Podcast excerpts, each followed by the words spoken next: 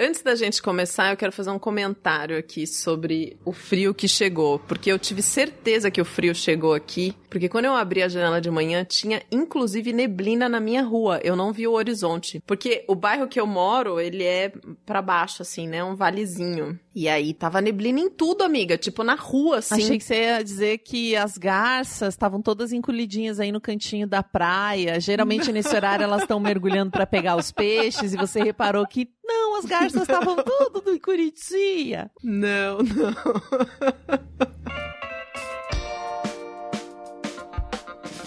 Oi, eu sou a Marcela Ponce de Leon. Eu sou a Sheili Calef. E esse é o Baseado em Fatos Surreais. Eu fiquei sabendo, Sheili, hum. que esse podcast tá salvando vidas nesse tempo de coronga. Ah, vá. Juro, juro.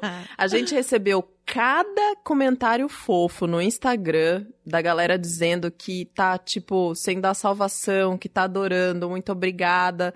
Primeiro que eu fiquei com o coração quentinho, fiquei tão feliz de ouvir essas histórias, tão feliz. Segundo, que dá uma energia, porque a gente às vezes acorda segunda-feira de manhã, assim, para gravar e tá meio, hum, meio sem vontade, né? Porque a gente também fica sem vontade, né, Shelly? Nossa. Ah, eu acho que sem vontade de gravar até não fico, mas às vezes eu tenho preguiça. Não de gravar em si, mas tipo de sair da cama. Uhum. De fazer qualquer coisa, Mas né? com vocês, aí fica bom. E agora, você que tá escutando esse episódio, quinta-feira, dia 21 de maio de 2020, a gente vai fazer uma paradinha. Editora, coloca aí um som de parabéns pra você!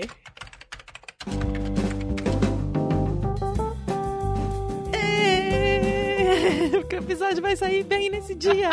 Porque hoje é aniversário da Sheili Calef! Viva! Essa força da natureza! que pilantragem! É, no final vamos deixar uma caixa postal. Quem quiser mandar presente. Aliás, hoje você está me ouvindo e não está vendo, mas eu estou segurando na minha mão. E quem está vendo a gente no YouTube, você pode ir lá ver, inclusive, a gravação desse episódio pelo YouTube.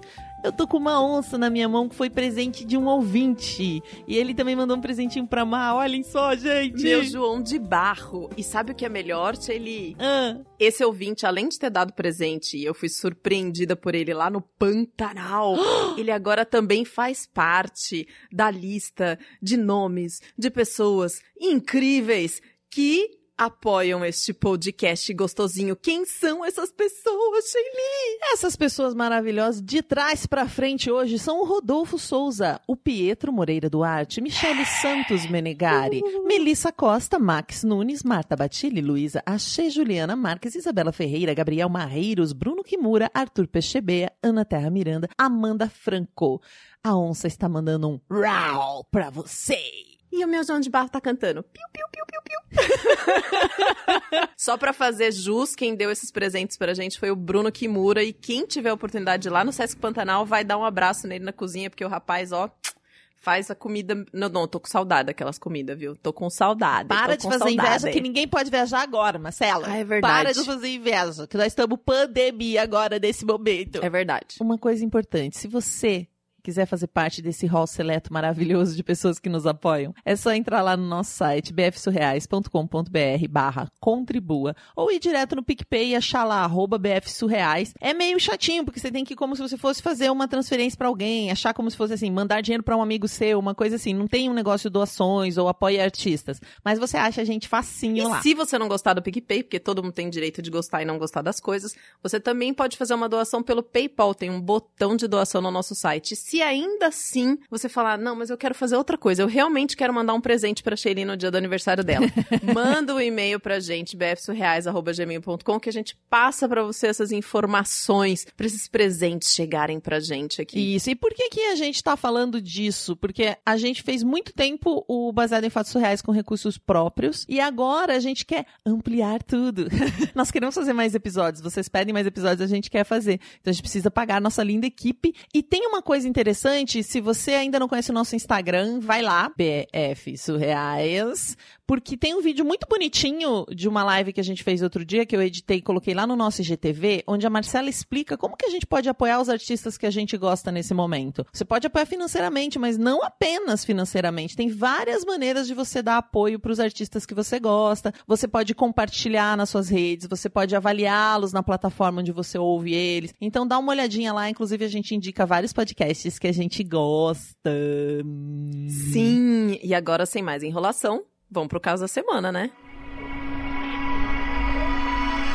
Baseado em fatos surreais. Histórias de mulheres como nós, compartilhadas com empatia, intimidade e leveza.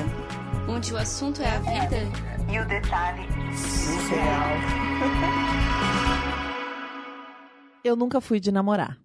Hum. É, eu sempre fiquei muito tempo solteira, os namorinhos nunca duraram muito. Eu sou aquela pessoa meio desapegada, difícil de se apaixonar de cara. Hum. De cara e depois também. Eu eu tenho dificuldade de me entregar, assim, sempre fui mais durona, sabe? Uhum. Eu tenho dificuldade de gostar de alguém e confiar nessa pessoa pra realmente viver uma coisa, ou não sei se não apareceu a pessoa, enfim.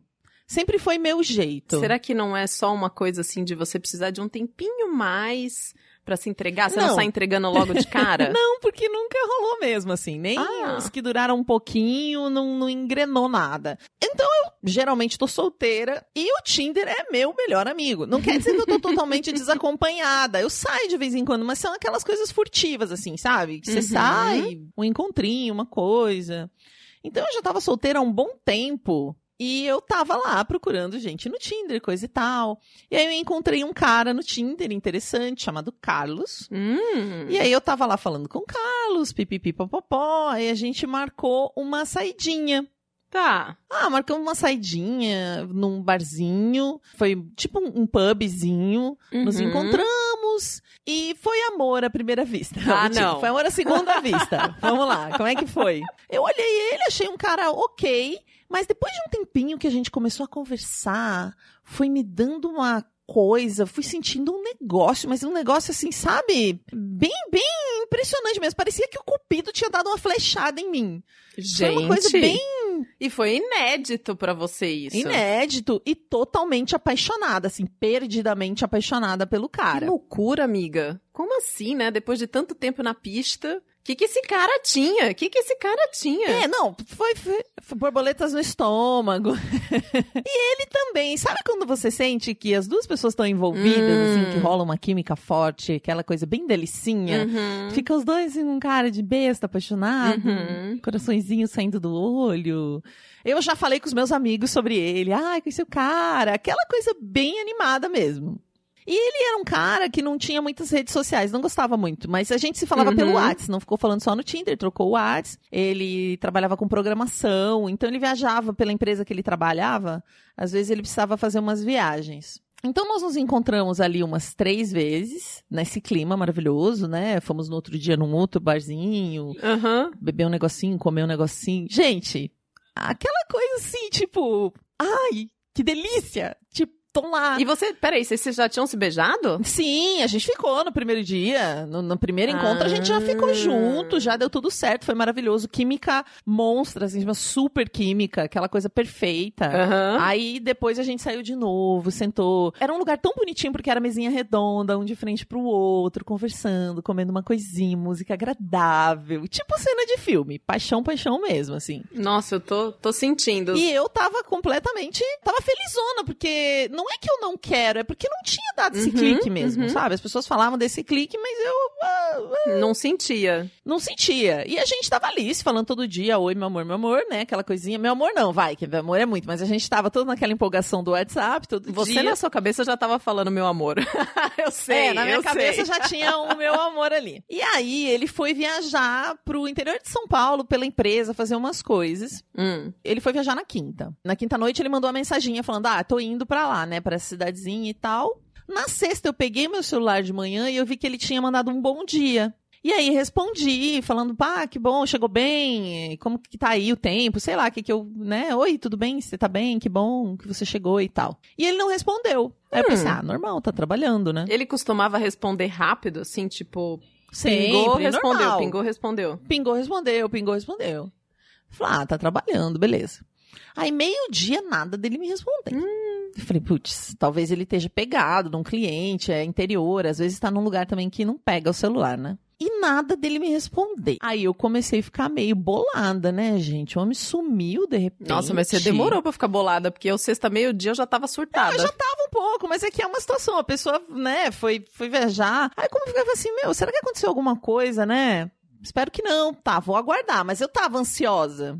Aí eu dei uma olhada, a mensagem que eu mandei pra ele só tinha um tique, assim, ele não viu a mensagem de bom dia que eu mandei na sexta de manhã. Não viu. E normalmente aparecia pra ele, Sim, então. ele tinha os, os, os dois tiquezinhos, assim, né? Aqueles vezinhos azulzinho que Ah, aparece. tá, tá, tá. Aí no sábado eu falei, meu, aconteceu alguma coisa. Acordei no sábado, nada, já fazia lá 24 horas que o homem tava desaparecido.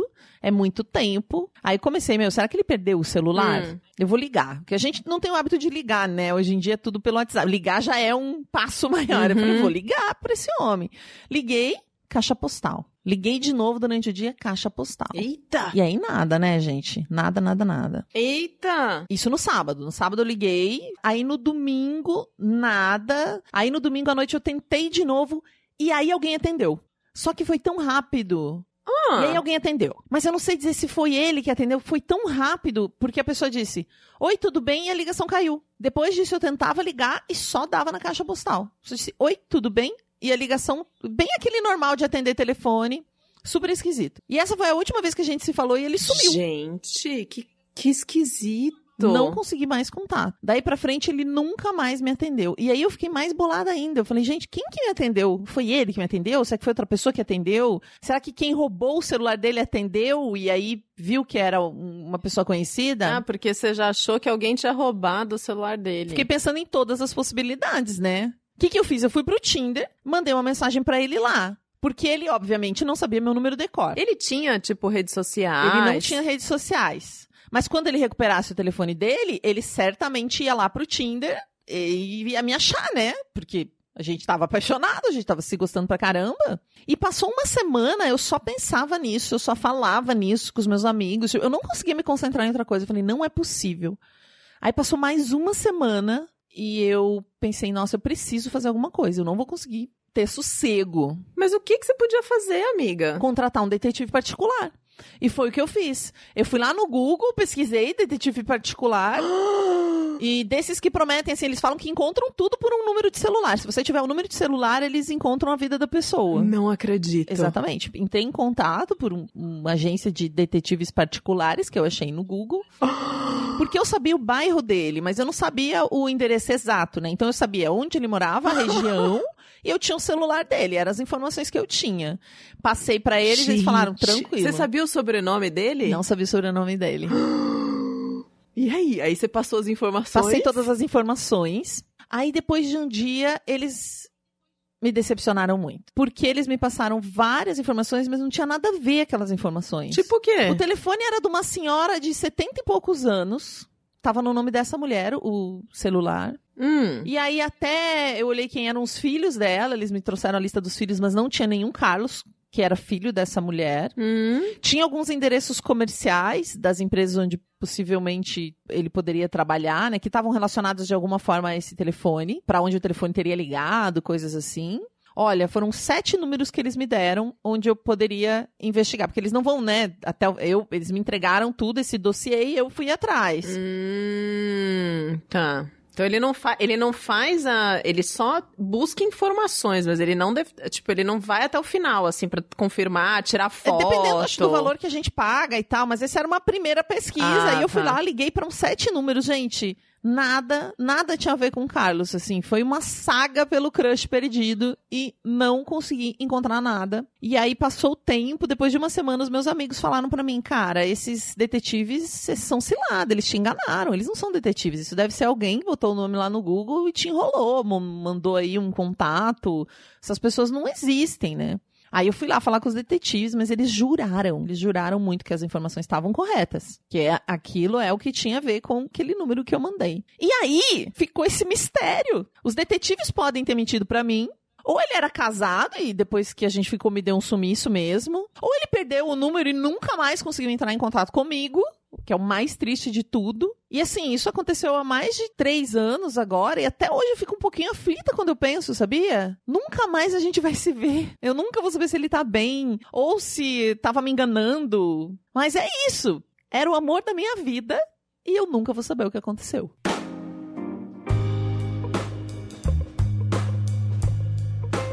Ah, eu não acredito. Eu achei que alguma coisa a gente ia descobrir no final dessa história. Não Ah, vê. Até hoje ela fica encasquetada com essa história. Ah, senhor. Parece ser aqueles filmes de arte que termina sem final, sabe? Que você tem que inventar o final na sua cabeça. Não, não. Heroína, que loucura. E tu contratou um Isso é detetive. A hora que o cara Tipo- desapareceu, eu achei que a história ia acabar. Ela falou, não, aí depois de duas semanas eu contratei um detetive. Eu falei, oi! Como assim? Alguém já contratou um detetive? Eu nem saberia como contratar um detetive. Tudo bem, você vai jogar no Google, eu acho mas que eu assim. faria a mesma coisa que ela. Eu nunca pensei em contratar um detetive pra alguma coisa, mas acho que eu iria pro Google também pra procurar detetive. Mas será que tem, tipo, recomendação assim do lado? Esse detetive cinco estrelas, esse três, esse quatro? Tipo, como você vai saber? Vou pesquisar agora. Que loucura, que loucura. Heroína, muito obrigada por ter compartilhado sua história com a gente. Se você tem uma história pra contar, pode ser de qualquer tipo, gente. Qualquer tipo, não é, Shelly? Qualquer tipo, manda pra gente no bfsurreais.gmail.com. Foi assim que chegou essa história. Essa história veio por áudio. É muito gostoso a gente ouvir. Mas também eu adoro histórias escritas. E tem uma coisa nessa história que eu fiquei pensando em várias coisas que eu já ouvi. Eu tinha uma amiga na faculdade, muito amiga, que tinha um noivo. Quase falei o nome dela aqui. Ela tinha um noivo. Não pode. E a gente sabia, a gente conhecia esse noivo dela, enfim, a gente ia todo mundo pra cá e pra lá. Um dia ela não descobre que o cara tinha uma outra noiva. Gente, ele era noivo dela. A gente conhecia o cara, a gente saía junto, a gente ia beber no boteco junto. E o cara tinha uma outra noiva. e ao mesmo tempo, eu lembrei de uma outra história que eu já contei aqui em algum lugar, de uma colega minha que ficou com um cara também. Foi essa paixão louca. Ela tava completamente apaixonada num festival de teatro. Ela se apaixonou e o cara voltou pra cidade dele, que era São Paulo. E ela nunca mais teve notícia desse sujeito. O homem desapareceu. Passaram dois meses, ela recebeu uma mensagem da irmã do cara falando que ele tinha falecido no ônibus. Ai, Shelly.